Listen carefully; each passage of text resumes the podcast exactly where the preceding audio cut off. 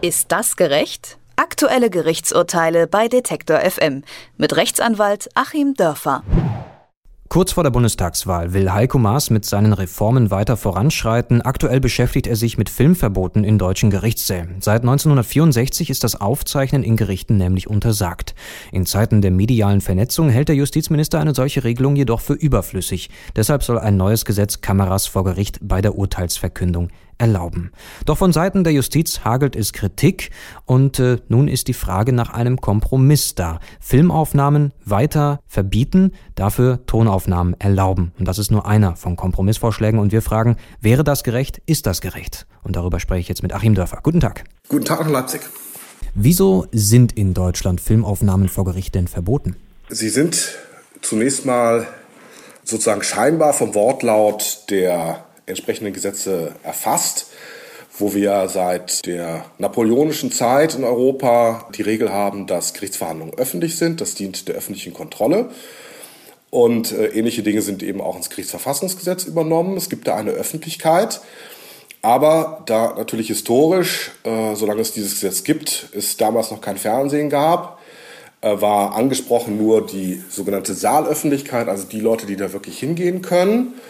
Und äh, nun argumentiert man damit, ähm, ja, sozusagen, es ist nur die Saalöffentlichkeit zugelassen und im Umkehrschluss ist eben alles andere verboten.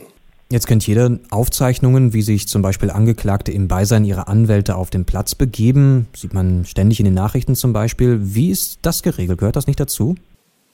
Ja, das bedarf dann einer entsprechenden Sondergenehmigung. Und ähm, was wir da sehen, ist ja nicht die Verhandlung als solches, sondern nur die Vorbereitung der Verhandlung. Und bezeichnenderweise brechen ja die Filmaufnahmen dann auch immer ab, sobald die Leute auf dem Platz sitzen.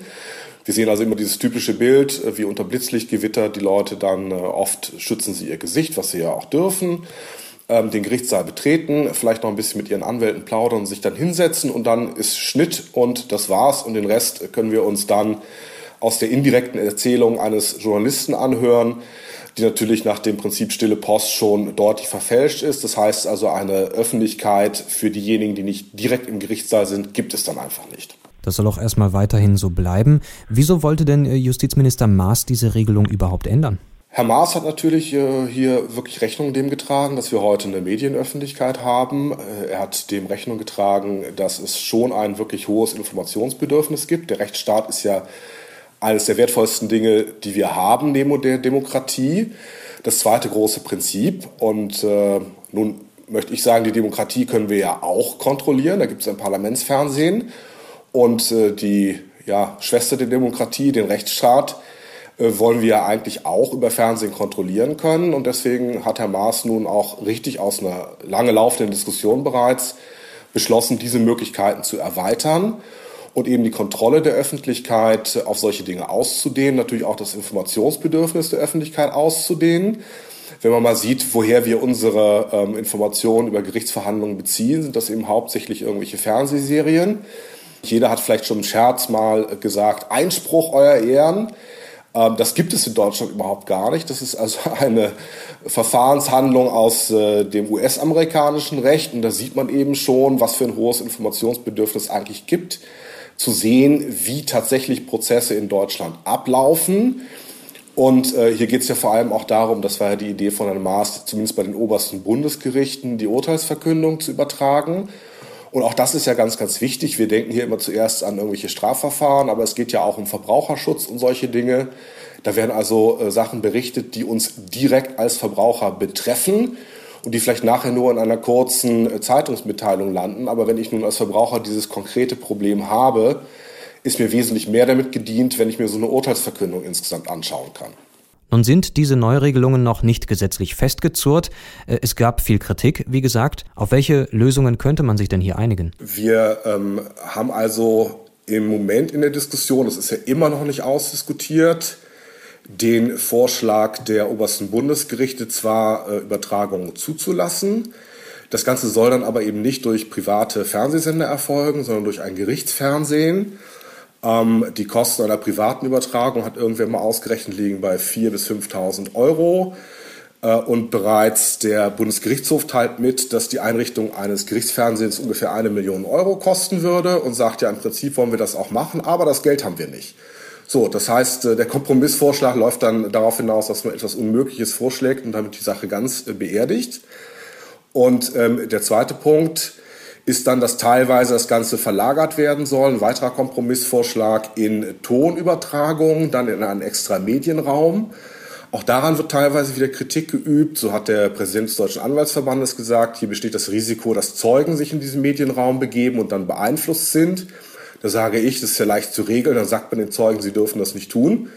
Und dann werden sie es eben auch nicht machen oder man kommt eben nur mit Journalistenausweis rein. Und ähm, der weitere Kompromissvorschlag, der auf dem Tisch liegt, ist, dass äh, zumindest historisch bedeutsame Prozesse übertragen werden sollen. Da dann wiederum das Gegenargument nein. Also wir sehen das ja gerade am NSU-Verfahren. Da würde ja vielleicht äh, die Angeklagte das Ganze nutzen, um irgendwelche rechtsradikalen Ideologien für die Nachwelt zu konservieren. Und das ist nur eigentlich der Punkt, der mich am allermeisten aufregt. Denn ich meine, historisch bedeutsame Prozesse müssen auf jeden Fall am besten in voller Länge übertragen werden. Ähm, wir müssen uns das mal überlegen, dass wir durchaus Film- und Tonaufnahmen haben von den Nürnberger Prozessen. Wir haben umfassende Film- und Tonaufnahmen vom Eichmann-Prozess in Jerusalem. Jetzt denken wir uns das mal weg und stellen uns mal vor, wir hätten das alles nicht. Also hätte damals in diesem Verfahren das gegenwärtige deutsche Recht gegolten oder auch das Recht, wie es jetzt selbst als Kompromiss vorgeschlagen wird hätten wir all diese ganzen Aufnahmen nicht. Und ich habe mir gerade vor der Sendung nochmal die Mühe gemacht, äh, mir diesen Wochenschaubericht von 1946 anzuschauen. Und da wird er mit den Worten eingeleitet, am Ort äh, Nürnberg, wo früher Parteitage stattfanden, findet jetzt äh, die Vergeltung durch das Gericht statt. Und mir ist zum anderen im Ohr das Wort des damaligen Chefanklägers, der gesagt hat, ihm geht es rein um Rechtsstaat, uns ist es nie um Vergeltung gegangen. Also quasi zeitgleich wurde da schon Geschichtsklitterung betrieben von den Deutschen, die sich hier schon wieder als Opfer sehen wollten. Und glücklicherweise haben wir die Ton- und Bildaufnahmen und können nämlich sehen, dass es da jeweils rechtsstaatliche Verfahren gegeben hat. Also Film- und Tonaufnahmen verhindern eben gerade eine Geschichtsklitterung. Und ich finde es katastrophal, dass eben bei historisch wichtigen Prozessen wie solchen Terrorprozessen man noch nicht mal da auf die Idee kommt, das müssen wir für die gesamte Öffentlichkeit und für die gesamte Nachwelt zugänglich machen. Wie jetzt zum Beispiel der NSU-Prozess, der genau in so eine Kategorie fallen würde, wo man sagen würde, das ist historisch bedeutsam, was hier passiert. Das müssen wir in voller Länge und ganz mit allen Mitteln, die wir haben, festhalten. Von den drei Kompromissvorschlägen, die Sie jetzt geschildert haben, wo ist die Wahrscheinlichkeit am größten, dass man sich darauf festlegt und es so einführen wird? Nee, man wird wieder einen Kompromiss vom Kompromiss machen. Man wird wahrscheinlich bei den Filmaufnahmen sagen, im Prinzip ja. Dann wird es weitergehen mit der ähm, Diskussion um ein entsprechendes Gerichtsfernsehen. Möglicherweise wird man sich dann auf ein gerichtseigenes Fernsehen äh, einigen und muss dann weiter diskutieren über die finanzielle Ausstattung. Es muss dann eben ähm, ja, der Steuerzahler da wohl in den sauren Apfel beißen, das finanziell ausstatten und dann müssen wir als Öffentlichkeit eben darauf achten, dass da auch vernünftig übertragen wird. Wahrscheinlich wird es so kommen.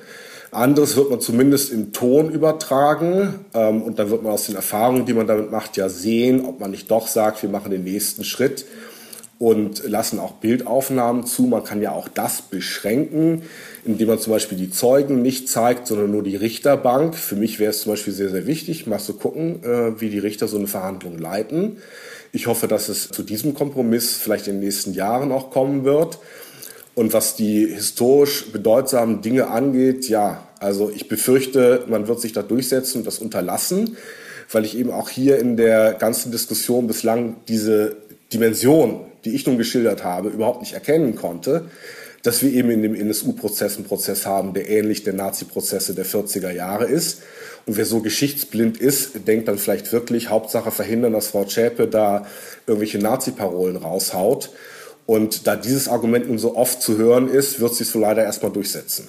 Es sieht so aus, als würden Kameras in deutschen Gerichtssälen weiterhin tabu bleiben. Dafür werden Tonaufnahmen bei Urteilsverkündungen erlaubt. Darauf hat man sich zumindest nun im Bundesjustizministerium geeinigt. Über die Hintergründe dazu habe ich mit Achim Dörfer gesprochen. Vielen Dank, Herr Dörfer. Ich danke Ihnen.